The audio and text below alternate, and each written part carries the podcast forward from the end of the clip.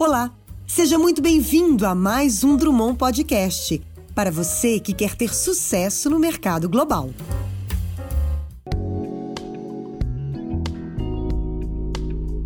Boa tarde, pessoal. Meu nome é Mônica Eisenberg.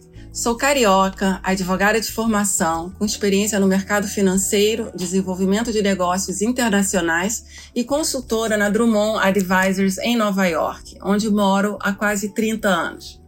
Em nome da Drummond Advisors, eu gostaria de agradecer a todos vocês que estão assistindo ao nosso Elas no Mundo podcast, nossa nova série focada em trazer experiências pessoais no processo de imigração ou internacionalização de seu business para os Estados Unidos, sempre sob o prisma feminino.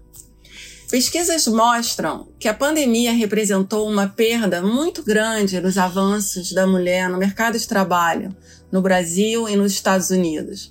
Mães tiveram que deixar seus trabalhos para assistir a seus filhos pequenos que ficaram sem escola. E agora? O que vamos e podemos fazer para recuperar esse tempo perdido? Todos sabem que a experiência de morar fora valoriza qualquer currículo.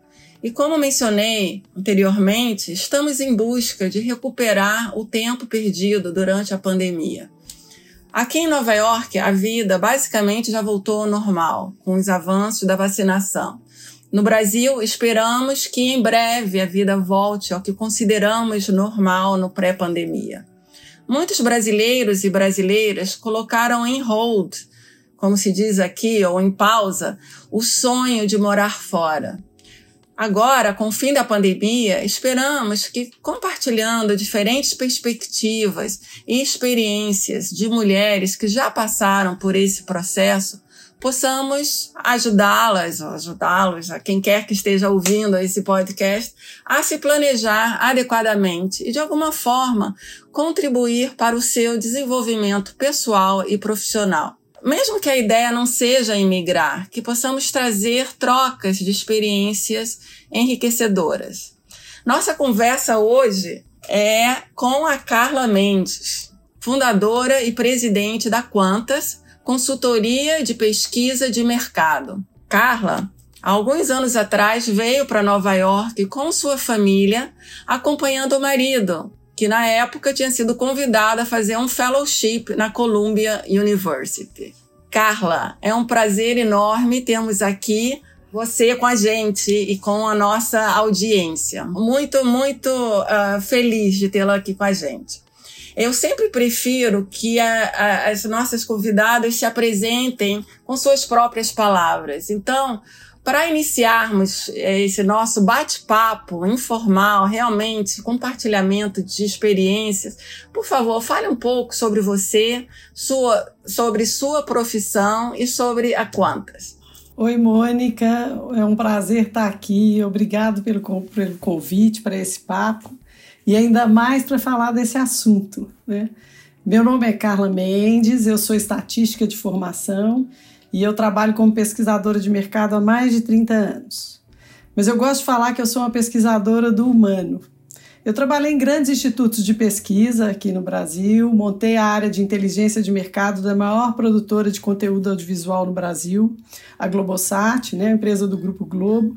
E há quase 20 anos eu criei a Quantas, que é um instituto de pesquisa especializado em estudos quantitativos mas sempre trabalhando junto com profissionais de escuta qualitativa, porque essa dobradinha é que permite esse mergulho geral, legal, produtivo no humano, nas pessoas. É daí que a gente tira esse entendimento, né? Quando eu falo que eu sou uma pesquisadora do humano, é porque a gente trabalha dessa maneira, mergulhando e mensurando, né? Ah, é, não, super interessante. É, quando, sempre que você me comentou é, no passado sobre suas pesquisas e é, seus projetos, é, sempre achei muito interessante.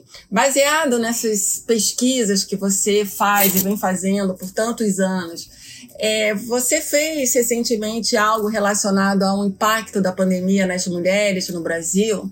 Sim. É, eu acho até para contar um pouco né, dessa experiência fora, acho que é, é legal a gente, como nós estamos falando de mulheres, né? Uhum. A gente de fato trazer o contexto das mulheres aí no Brasil. que não é muito diferente do mundo, mas eu diria que o Brasil tem algumas especificidades, né? Quer dizer, um grave problema que a sociedade enfrenta é a desigualdade de gênero. No Brasil, eu acho que deve ser mais grave ainda, porque a gente ainda está num processo civilizatório aí alguns anos atrás, eu diria. Né? Nas últimas décadas aqui no Brasil, a gente viu as mulheres brasileiras conquistando papel fundamental no mercado de trabalho, houve um aumento de nível de escolaridade médio, houve uma, ampliação da representação política. Mas é como você disse, Mônica, de repente a gente vinha nesse processo né? E, é, lidando com as dificuldades para alcançar cuidado de gênero, aí de repente, puf, pandemia, né? E aí todas essas dificuldades se aprofundaram e ainda se explicitaram mais, né? A participação das mulheres, por exemplo, no mercado de trabalho aqui no Brasil, que vinha aumentando gradativamente, voltou para um nível que a gente observava em 1990. 30 anos de perda num único ano, né? E a vida doméstica... Anos 30 anos de perda num único ano, dados do IPEA. E a vida doméstica, que também impacta a vida profissional, virou de cabeça para baixo. Numa pesquisa que a gente fez em maio do ano passado, logo no início do isolamento, a gente investigou as atividades domésticas né, das famílias brasileiras e de 14 atividades básicas, lavar louça, lavar roupa, limpar a casa, tirar lixo, as mulheres faziam em média seis todos os dias. Os homens, a metade.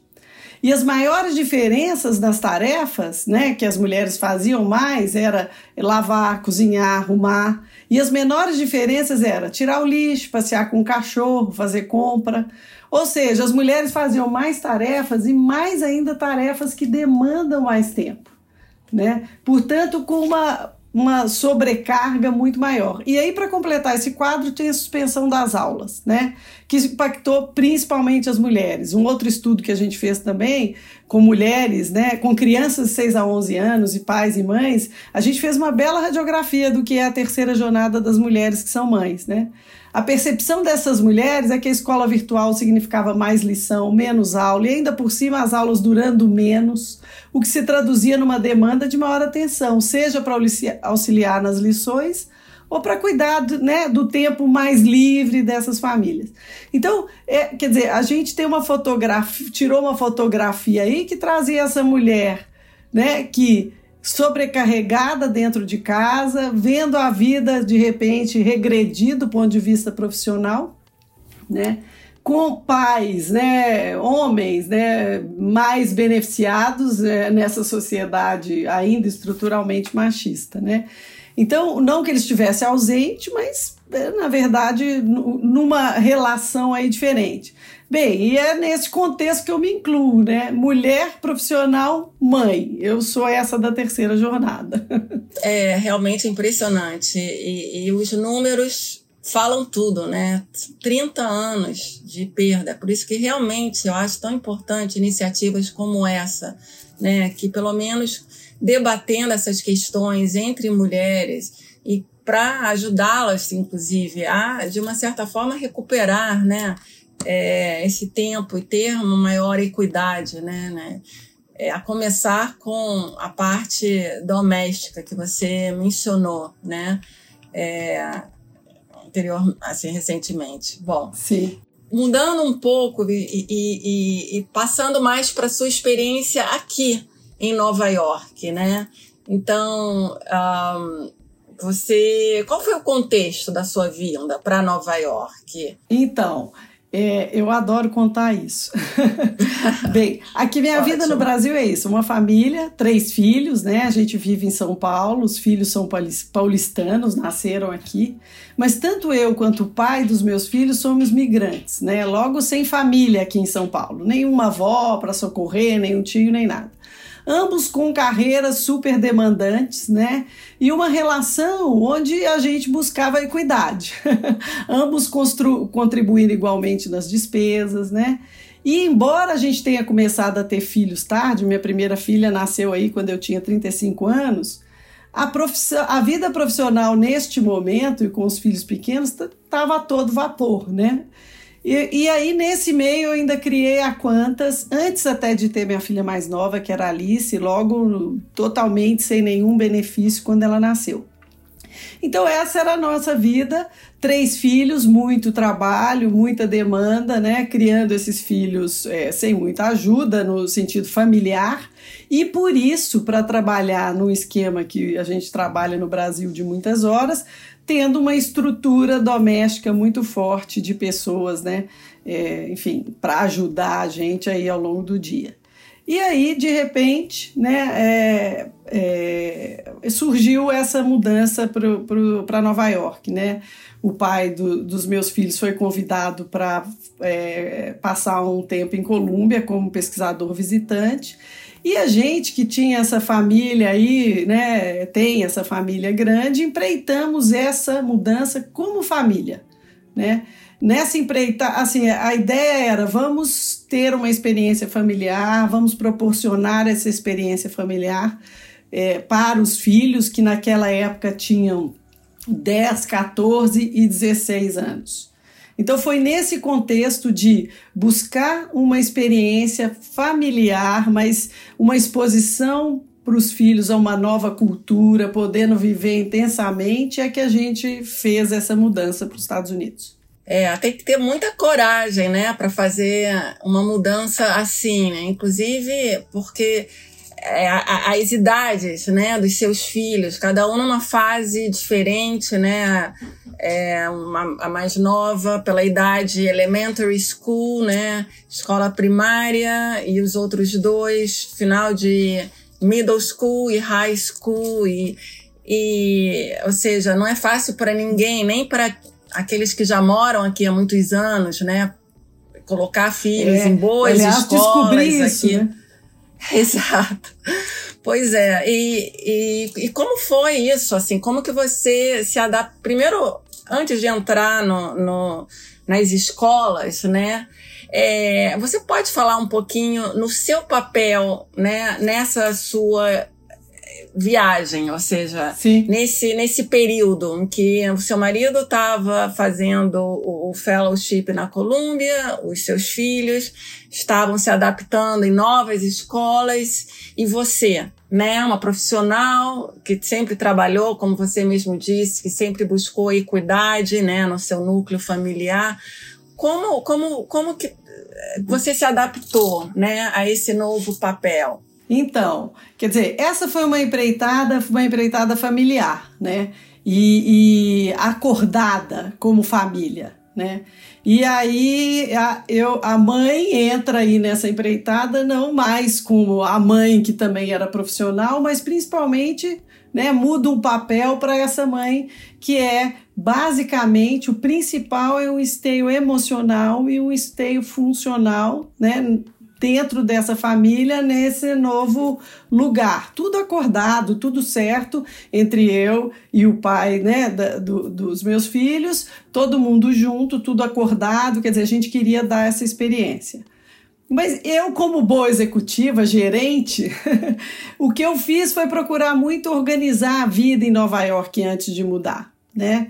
Como a família é um projeto, né, um projeto pessoal, assim, eu queria muito que essa mudança fosse muito positiva desde a largada. E a comunicação da mudança já não tinha sido muito suave, tinha sido um desastre, porque Sério? os filhos tinham vidas muito bem estabelecidas no Brasil, né? E uhum. eles, claro, nessa idade, crianças, adolescentes, não tinha essa visão de que a experiência seria uma experiência super bacana para a vida, né? Isso era uma visão minha e do pai deles. Então elas rejeitaram a mudança. E isso colocou um peso muito grande, quer dizer, uma preocupação muito grande com o processo. A gente pensou, olha, precisa dar tudo muito certo logo na largada.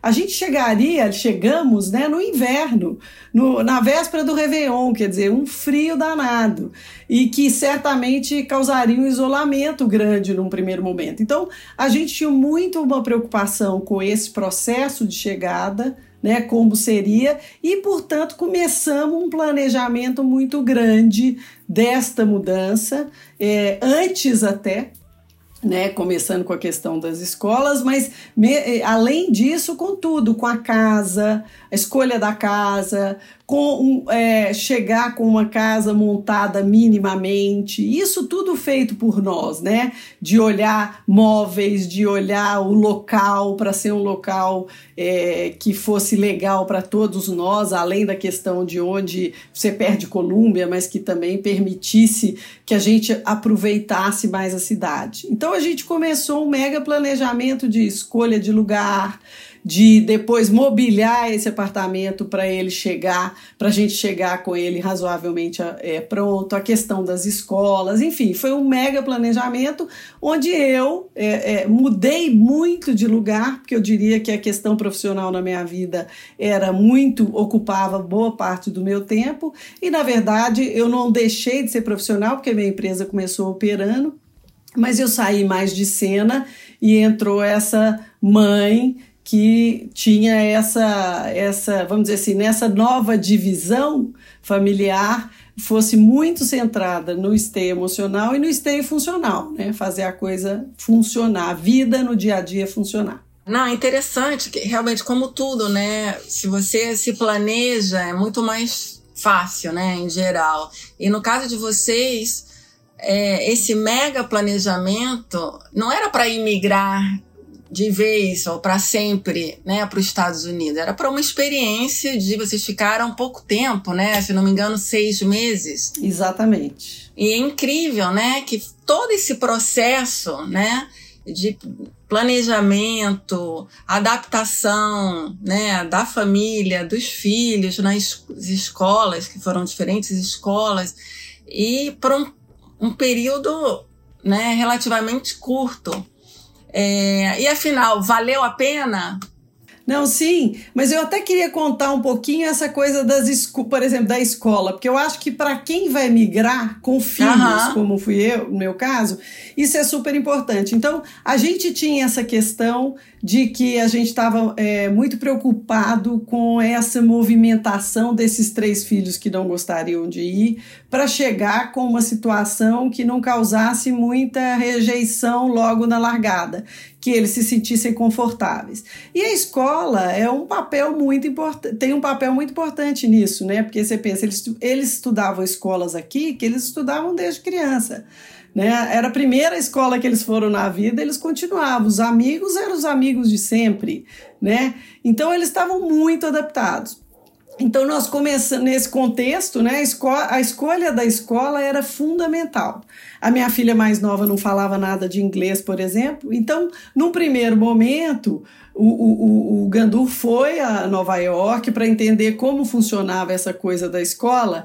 E eu rio, porque ele volta com um manual bem grosso, com todas as high schools. ah, eu, conheço esse manual, Exato. né? Fala. Oh Exato. my God.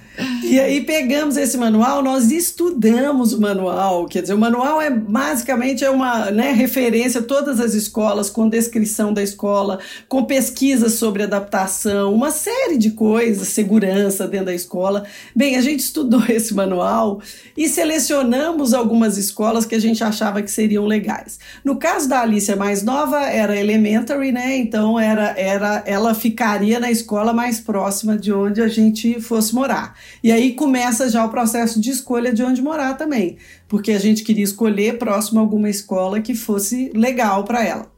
Né?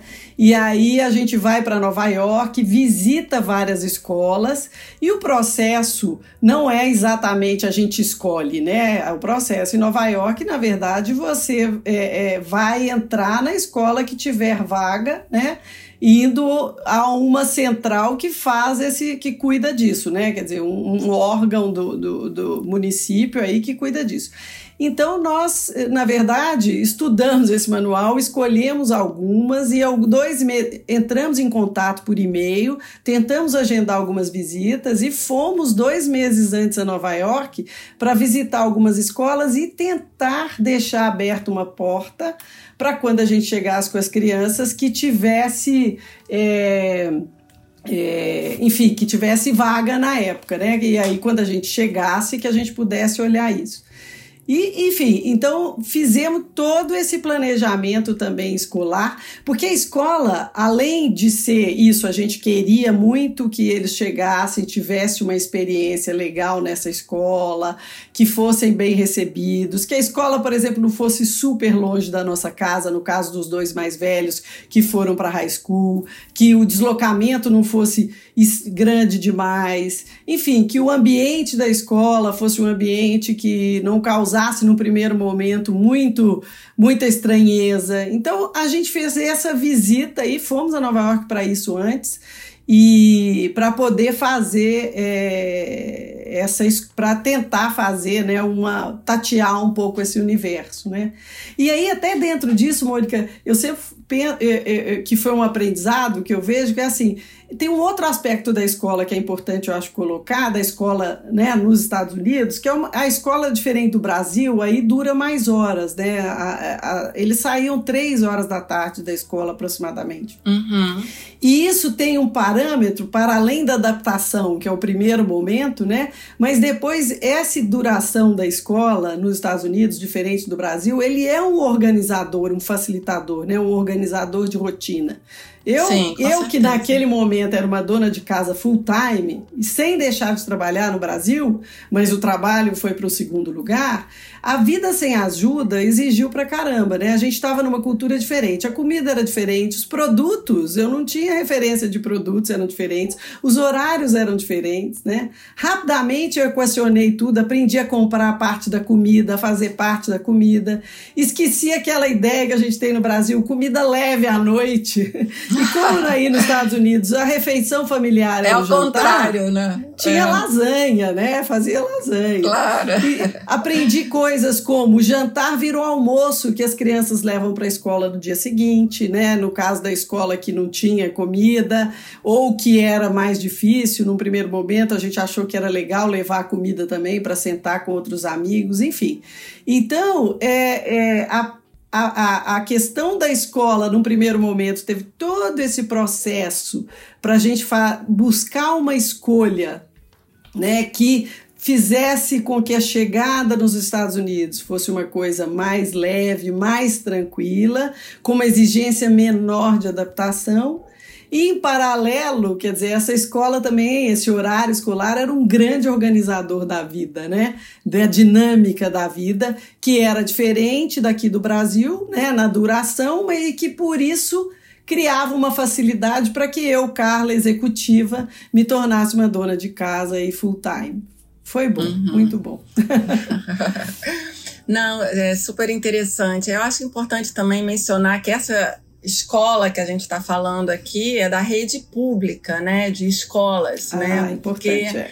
é, não, para quem não, não sabe aqui, é por isso que é tão difícil. Muitas, muitas, é, muitos pais e famílias, quando têm filhos e moram numa cidade grande como Nova York, quando os filhos alcançam idade escolar, eles, muitos deles, vão para os subúrbios, entendeu? Por quê? Uhum. No subúrbio eles uhum. têm garantia de uma boa escola, eles pagam através de real estate taxes, né, de, de imposto, garantem essa vaga numa escola boa. É claro que cada, cada subúrbio tem a sua escola, umas são melhores que outras, enfim mas é, é mais fácil nesse sentido de você chegar e conseguir entrar em Nova York. Aqui. Em... Numa escola mais controlada, né, amor? Numa Porque quando você vai para o subúrbio, normalmente tem uma única escola muito boa, Exato. por exemplo. Né? Você chega em Nova York, não. Nova York é uma grande cidade, você tinha milhares de escolas, né? Exato, e cada uma com um perfil bem diferente. Exato, Exato. zoneamento. Exato, eu acho que esse é um ponto até importante para os nossos ouvintes aqui, porque assim eu conheço muitos brasileiros que vieram, imigraram, alguns por pouco tempo, outros ainda estão aqui, vieram com essa, essa mentalidade que porque os filhos no Brasil iam em escola particular, que aqui é, também eles deveriam ir, entendeu? A escola particular. E, é, assim, eu acho que um grande benefício, digamos assim, de você mandar o seu filho para uma escola pública é dar oportunidade para o seu filho que está vindo de uma escola particular no Brasil sair da sua bolha, entendeu? Perfeito. E você perfeito. é entrar numa escola que você vai, entendeu? Você vai conviver com pessoas, alunos, colegas. Com a diversidade, de, né, amor? Com, com a diversidade que no Brasil a gente tudo. não tem, né? Exato. A gente tem na população brasileira, mas não tem quando você vive na bolha, né? Não tem, exatamente. Então aqui realmente, e, e até para alguns brasileiros pode ser até um pouco chocante no início. É, mas depois você vê a beleza. Eu acho que eu me sinto realizada no sentido de ter podido é, proporcionar aos meus filhos essa experiência. E eu, eu vejo que outros outras famílias que mandaram para escolas privadas, que é mais tipo escola no sentido no Brasil, todos, sabe, aquela coisa monocromática, todo Exatamente. mundo igual, entendeu? Mas dentro do nosso projeto, e eu imagino que muita gente, quando faz esse movimento, faz com essa ideia, o nosso era isso: nós vamos proporcionar à nossa família uma experiência os nossos filhos vão poder viver, conhecer outra cultura, e isso significa comer diferente, prever a comida, aprender sobre novos hábitos, conviver com pessoas diferentes. Então, e, e, isso eu acho que a questão da escola é, é fundamental, e, e, num processo de mudança, eu acho que isso merece uma atenção, porque eu lembro que assim, a gente recebeu várias orientações, inclusive lá do, do Biro, lá de, de, de Colômbia, no sentido de pôr filhos no, na escola privada. Mas a gente não queria, o nosso movimento era o contrário, nós queríamos viver a cidade como a maioria das pessoas. E então nós fizemos todo esse périplo aí de procurar escola, de visitar, porque também a gente tinha preocupação com a ruptura. Então, assim, é, foi exatamente isso. Não, nós queremos escola pública, nós queremos é, é, que, tenha, que as crianças tenham essa experiência, que as escolas, aliás, são maravilhosas, e foram experiências fenomenais. A minha filha mais velha foi fazer cola de né? Tá agora em Nova York fazendo college aí, exatamente fruto dessa experiência. Antes disso ela nem considerava, mas a experiência foi tão boa, abriu essa janela e ela quis fazer um curso superior fora. Então, uhum. Então assim, essa vivência porque ficar na bolha a gente fica no Brasil, né? A gente queria Exato. exatamente era sair da bolha. E, e, e, eu gosto de contar, por exemplo, que a minha filha de 10 anos, que aqui não ia na esquina, né? Ela chega em Nova York e ela volta de ônibus, né, da escola. Sozinha. Sozinha. E a partir de um determinado momento, né, quando ela faz os amigos, ela não só volta para casa sozinha, como alguns dias ela sai da escola com uma amiga, faz um lanchinho num lugar perto da escola, vai para casa dessa amiga fazer lição, eventualmente no meio do caminho passava numa lojinha na Claire's e, e comprava Sei. um penduricalho que elas gostavam. Conheço. Uma menina de 10 anos, né? Então, essa experiência, é, é, ela é fundamental. A liberdade, e a né? escola, né? a liberdade, a autonomia, eu diria que a vida dos meus filhos pode sim ser dividida entre antes e depois, né? E essa autonomia, ela não tem, ela tem um, não tem preço, é um ganho que é, é para a vida, né? É interessante que eles é, eles não gostaram da ideia, né, no início, quando vocês anunciaram, né? E depois e a mais nova não hum. queria voltar. A gente ficou seis ah. meses e quando foi chegando seis meses, ela falou: Mas não dá para ficar mais? E ela, até por ser mais nova, né, ela, ela fez muitos amigos, assim, é uma idade que a barreira é só a língua, né, os 10 anos. No momento que você fala inglês, você faz amigo. Porque na high school, adolescência, né, você tem um pouco mais de dificuldade das questões sociais, porque entra um outro momento aí da maturidade. Mas para uma criança de 10 anos, o dia que o inglês dela ficou bom, e isso levou 20 dias, porque também é uma esponja, ela fez muitos amigos, amigos que iam em casa, amigos que o pai ia buscar a Lili em casa para ir para o parque no domingo, né? E uma experiência também de, de maturidade, é, assim, de de infância diferente, porque é, as crianças são mais infantis, mais de acordo com a idade aí nos Estados Unidos. Então, essa minha filha brincava, era trepa-trepa, né? Tinha umas brincadeiras muito físicas, muito pega-pega, e, e, e, e diferente de uma vida que aqui no Brasil, por conta da insegurança e mais um monte de outras coisas, as crianças já estavam muito nessa vida virtual, né? Então, quer dizer, são muitos os ganhos aí e era o nosso propósito. E a gente realmente é, voltou feliz com a experiência, né? Que bom, que ótimo. Eu acho interessante também, Carla, e você também pôde ter essa experiência, né, de participar em, em que se chama aqui em PAs, Parent Associations, né, das escolas, porque é, aqui é fundamental, ou seja, o processo de educação não é se você largar o filho na escola, não. Não é delegado à escola, né? Ele é pactuado com os pais, né? Quer dizer, uma coisa junto mesmo. Exatamente. Então, todos os fundraisings que são feitos, né, nas escolas para possibilitar justamente uma diversidade, não só a nível de estudantes, mas diversidade de, de ofertas, de cursos, né, de, de teatro, de música. Tudo isso é feito em conjunto. Os pais têm que estar tá lá, entendeu? E tem que participar. Uma coisa que sempre me chamou a atenção, eu me lembro, eu, eu sempre trabalhei também, desde que meus filhos desde antes de ter filhos e depois, quando eles eram, assim, com três meses de idade, eu já fui trabalhar full time. E eu sempre, a minha rotina era sair do trabalho, eu trabalhava em banco, né? Durante, eu trabalhei em banco durante quase 11 anos, na, nessa fase, assim, é, mais de elementary school, digamos assim. E a minha rotina era ir direto do banco pro playground, onde estava já me esperando lá a minha babysitter, que ficava o dia inteiro com as crianças depois que ela saiu da escola, é claro, e, e eu me encontrava para continuar, entendeu? Era aquela sim, troca de sim. bastão ali. E você via pai, mãe, entendeu? Nesse processo.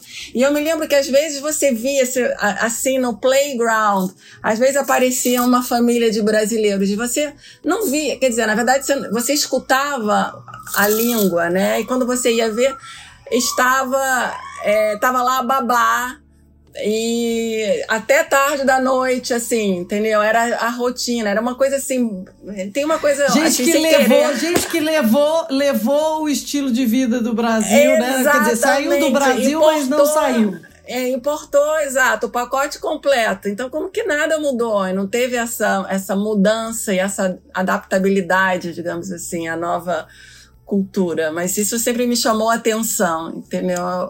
Eu acho que é demandante, é difícil a princípio, né? Porque você tem que fazer muitas coisas, e, mas é tão também é, é, recompensador, né? Sim, sim. Não, mas aí entra a, é, é, o propósito, né, Mônica? Quer dizer, uhum. você faz o movimento de ir para fora com que propósito? No nosso caso, era um propósito assim de uma empreitada familiar de viver essa vida em outro lugar, de, de permitir que os nossos filhos experimentassem isso.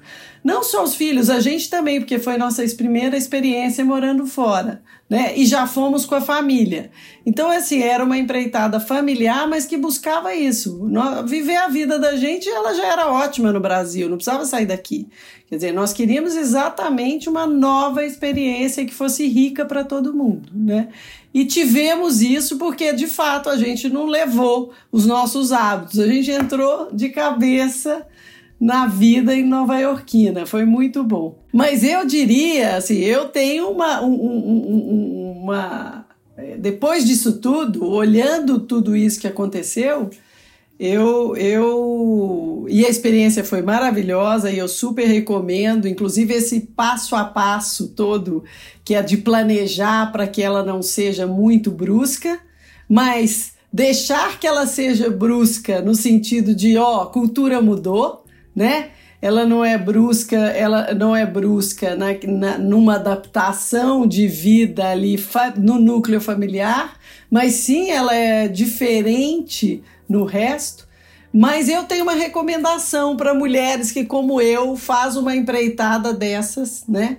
Opa. Que acompanha a família com o propósito de ser esteio emocional e funcional. Por favor, quais são as suas recomendações? Acho que nossos, nossos ouvintes, em particular, vão estar bem interessadas. Eu, eh, se eu fosse empreitar isso hoje, por exemplo, eu pensaria é, mais em mim, nessa, na mãe, na mulher. Na verdade, não na mãe. A mãe eu pensei bastante. Na mãe, né, na esposa, vamos dizer assim.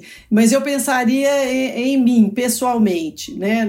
Porque no, é, no tempo que poderia ser dedicado, dedicado a atividades para mim, para além do cuidado familiar. E dá para fazer. Então, assim, o que eu digo é eu recomendo todo o processo que a gente fez de planejar e etc. Mas eu, eu diria o seguinte: precisa uma, uma mulher que vai com o mesmo papel que eu fui, que ela também olhe para si, para o que ela gostaria de fazer. Aí não precisa ser antes, porque muitas vezes a gente não sabe antes o que vai encontrar, mas rapidamente estando no lugar, olhar e entender o que, que você pode fazer para que todo mundo tenha uma experiência, né? Não só a família, quer dizer, e não só uma experiência de vida familiar no outro lugar. Porque especialmente quando a gente volta, o que fica, né? É, é, é, essa experiência, os aprendizados. E é legal incluir um aprendizado, alguma coisa bem pessoal, né? Coisas suas que você viveu, sustos, apertos, alegrias e diversão, porque a gente, pessoal, porque a gente é mais do que só a família, né? Então, assim, a família é importante, foi a razão da nossa empreitada, mas eu, eu por exemplo, não incluí é, atividades como, sei lá, alguma, algumas. Depois eu descobri, por exemplo, no próprio é, MoMA, tem uma série de atividades que você pode fazer, várias delas gratuitas, fotografia, e você conhece outras pessoas, você pode. É, é aprender uma coisa nova ou algo que você né, já tinha vontade de fazer e não tinha podido. Então tem uma oferta muito grande de coisas, basta procurar um pouco, basta conversar com pessoas locais, né, que você vai descobrir e inserir nesse seu dia a dia coisas bem pessoais, para você também trazer essa experiência na volta, sabe? Claro. Eu acho que isso faltou e, e, eu recomendaria que alguém que fosse neste papel que eu fui, que também fizesse essa consideração é, dessa inclusão. E uma outra coisa que eu acho também nessa linha, nós planejamos tudo, né? Como eu falei, fomos antes, visitamos escola, é, eu comprei imóveis antes na IKEA, escolhi a disposição na casa, chegamos Não, e montamos os móveis e a casa, em 15 dias, era uma casa super arrumada e tal. E isso foi muito legal para dar segurança. E tá tudo certo, eu super recomendo. Isso dá um equilíbrio para a família de chegada, né? Mas eu acho que é o seguinte, a mudança é uma aventura. Precisa ter um tanto de aventura nisso, né? Claro. E porque a aventura é da aventura que vem boas experiências, aprendizados, crescimento. E a nossa intenção era da aventura. Então eu acho que assim, a gente escolheu as escolas públicas, é, com segurança, tá, isso tá ótimo. Mas o que que. Tem coisas que talvez a gente não precisasse preocupar tanto e nem enquadrar tanto, sabe? Poderia ter ido um pouco mais solto, mais livre, mais aberto para o susto. Né? Que eu acho que a, essa mudança, essa experiência, o susto faz parte. Então eu acho que a gente planejar para que a chegada seja leve, mas depois que venha o susto. Porque eu acho que essa é a intenção: o susto, o aperto e a alegria e a diversão para que a experiência seja plena. Ai, fantástico, Carla. Acho fundamental realmente essa, essa atitude, né, de você vir com a família para morar fora com essa mentalidade, com esse esse mindset, entendeu? E de possibilitar e proporcionar essa experiência para toda a sua família, mas não esquecer de você, né? Afinal de contas, né, no seu caso, né, todos, ou seja, o seu marido e os seus filhos foram para a escola, então, para que não seja sempre a mãe, né, que, fique, que, que de uma certa forma sacrifique, né, o lado profissional né, pessoal, eu diria. Pessoal, né? é. A experiência Exato. não fica exclusivamente na experiência de mãe, de é, mulher. Ou em função de só proporcionar aos outros. Não é que proporcione a você, né? A própria também, exato, né? Exato, exato. Então eu acho que isso é, assim, se eu puder dar um recado é, pense em você, insira você na experiência, que, que não seja antes, porque antes a gente não tem noção de tanta coisa que pode surgir, mas que ao chegar você comece a olhar você dentro dessa rotina e que pense na aventura, aí, aí extrapolando não só para você, mas para a família, entendeu? É, é, permita o susto, enquadre menos, encaixote menos, né? E faça essa experiência ser rica e plena. Acho que é isso. Fantástico. Não sei se eu tenho algo mais para te perguntar. Eu acho que o seu depoimento, a sua experiência é fantástica, um exemplo e um, um, um grande depoimento no sentido de, de trazer essas vozes e compartilhar experiências para pessoas que estão contemplando essa possibilidade. Então, acho fundamental, inclusive também do ponto de vista, né, dessa, que é a proposta desse desse podcast de trazer esse lado feminino para que né, nessas inúmeras atividades que a mulher mãe se, se compromete a fazer é, essa, esse trabalho invisível, né? Que na verdade consome muito do nosso emocional também, porque não é só, como você mesmo disse, você planejar e você garantir o emocional da sua família. Isso tem uma carga, né? Na sua própria vida também. Então, acho fundamental a gente não se esquecer, a gente, digo como mulher, não esquecer de nós mesmas nessa, nessas aventuras né, que a vida nos traz ou que a gente esteja planejando fazer. O Mônica, uma, uma coisa que eu diria é isso, quer dizer, se a gente está buscando a equidade nessa experiência, mesmo que você se proponha aí como mãe e mulher, é, a equidade neste caso, eu acho que está em você buscar uma experiência pessoal para você. Entendeu? Uhum. Então, isso que eu falo da atividade, buscar uma atividade, é o que garante, neste contexto de mudança, onde você vai com essa proposta de stay familiar, mas que a equidade está valendo. Né? Ela está valendo na hora que você também tem uma experiência pessoal. Bom, Carla, foi um prazer enorme tê-la aqui com a gente. É, você trouxe muito, não só experiência pessoal, mas é, as suas pesquisas, né, dizem muito assim, né, na sua fala, da maneira como você interpreta, né, essa sua experiência e facilmente você também dá uma fotografia, né, dessa experiência muito didaticamente. Acho que foi super produtiva a nossa conversa. A ideia realmente é ter um bate-papo é, fico muito feliz de tê-la aqui. Espero que você possa voltar em breve para compartilhar qualquer outra pesquisa interessante sobre o tema. E mais uma vez, super obrigada. Foi um prazer enorme, Carla. Muito obrigada. Em nome da equipe aqui da Drummond Advisors e do Elas no Mundo Podcast. Um prazer tê-la aqui com a gente. E eu espero que em breve você planeje comece já a planejar a sua próxima vinda a Nova York, já com essas com esses deveres de casa tomados que você já fez e, e, e, e, com a oportunidade de fazer diferente da melhor maneira possível. Mônica, eu que agradeço, adoro contar dessa experiência, adoro pensar que essa experiência pode ajudar outras pessoas que planejam isso ou outras pessoas que não planejam, mas que, enfim, pensar sobre isso traga, né, algum, no mínimo, se não um aprendizado, uma diversão. então eu agradeço muito e sim, depois dessa experiência que foi muito legal, eu já estou de olho na próxima. Excelente. Muito obrigada, adorei. E adorei falar com você e agora vendo a sua carinha aqui ainda melhor. Muito obrigada.